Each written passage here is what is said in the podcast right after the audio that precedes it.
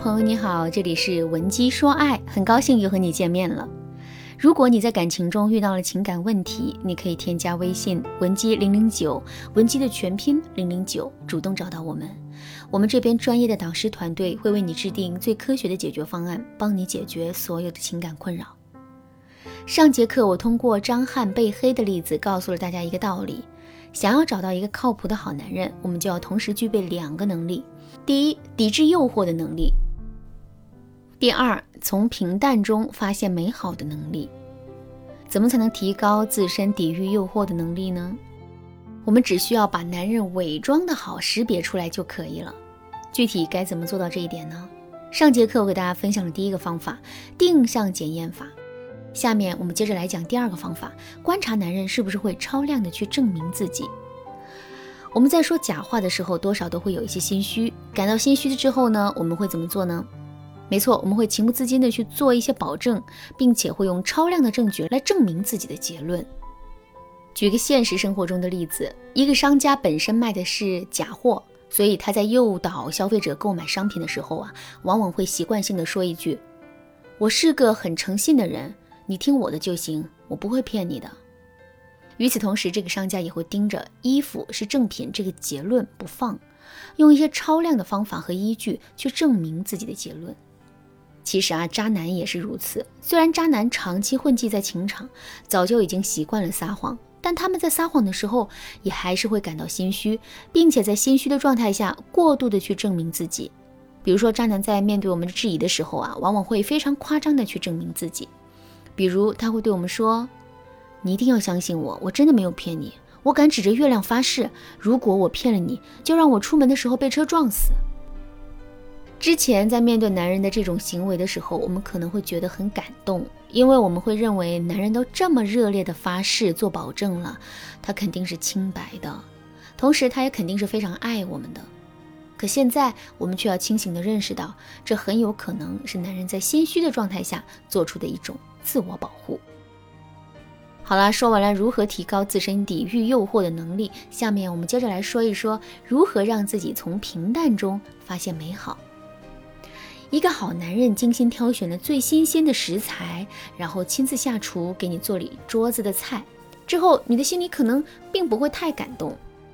一个渣男故意利用下雨的天气，亲自给你送了一份早餐，之后你可能会感动的稀里哗啦。为什么会这样呢？这是因为虚假的东西更容易会被别人关注和欣赏，真实的东西往往不会刺激到别人。为什么虚假东西更容易被欣赏呢？这是因为虚假东西虽不真实，但它却代表了一种想象，而想象出来的东西往往是最美的。举个例子来说，大家都很喜欢看宫斗剧，因为后宫里的娘娘个个都是美若天仙的。可是，在现实生活中，皇帝的妃子真的都那么美吗？肯定不是啊！帝王家很多的婚姻都是政治联姻，一个女人的家世和身份更重要。相比较之下，相貌并不是一个重要的参考。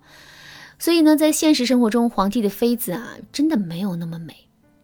可是，如果我们把后宫娘娘真实的样子全都拍出来，之后会有人看吗？肯定很少有人会看。虽然它真实，但它并不美。我们更贪恋于虚假的美。而不是丑陋的真，正是基于这一点，一个好男人的好，真的不容易被我们看到。那么，我们到底该如何解决这个问题呢？下面我就来给大家分享一个特别实用的方法——统一度量法。一杯奶茶和一块奶油蛋糕，到底哪一个价值更高呢？如果没有一个统一的衡量标准的话，我们每个人得出的结论可能都会不同。这是因为我们每个人的喜好和侧重点都是不同的。可是，如果我们加入了价格这一衡量标准的话，最终的结论就统一了。也就是说，谁的价格更高，谁的价值就更高。感情也是如此。